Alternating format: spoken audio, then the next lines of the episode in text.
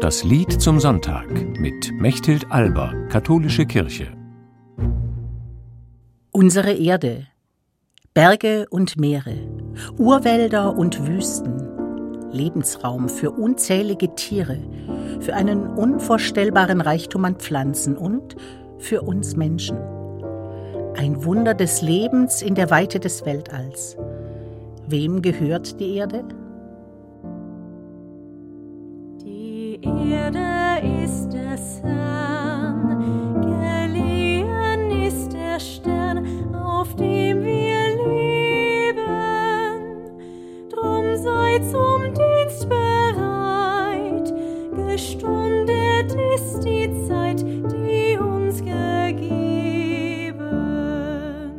Die Erde ist des Herrn. Das Lied zum Sonntag heute beginnt mit einem biblischen Zitat. Eine Aussage, die so gar nicht dem entspricht, wie die Menschheit mit ihr umgeht. Denn wir haben die Erde längst in Besitz genommen. Ackerflächen und Bodenschätze, das Wasser und die Wälder. Oft mit kriegerischer Macht, die nicht selten auch noch religiös legitimiert wurde. Bis heute geht das so. Aber es wird immer klarer, dass es nicht mehr ewig so weitergehen kann. Geliehen ist der Stern, auf dem wir leben. Voller Erschrecken müssen wir lernen, dass es uns am Ende selber einholt, wenn wir sie rücksichtslos ausbeuten. Dürre und gnadenlose Hitze, Überschwemmungen, Verlust der Artenvielfalt. Was wird aus der Erde? Gestundet ist die Zeit, die uns gegeben. Die Zeit, in der wir noch handeln können, wird immer knapper, und es braucht dazu eine neue Haltung, nicht beherrschen und ausbeuten, sondern Verantwortung übernehmen. Bereit sein, die eigenen Möglichkeiten und Fähigkeiten dafür einzusetzen, dass die Erde bewohnbar bleibt. Gebrauche deine Kraft.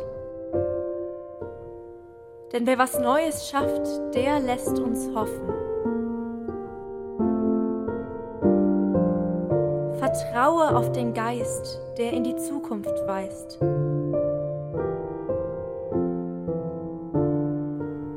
Gott hält sie offen.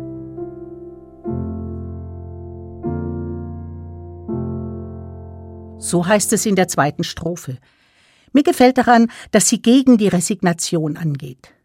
Nicht tatenlos verzweifeln, sondern mit Mut und Fantasie Veränderungen voranbringen. Wir können anders leben, als wir es uns in den letzten Jahrzehnten angewöhnt haben. Was wir dafür brauchen, ist ein gemeinsamer Spirit, eine Vision von einer Lebensweise, in der wir uns wieder als Teil dieser Erde begreifen, in der auch Tiere und Pflanzen ihr Eigenrecht haben.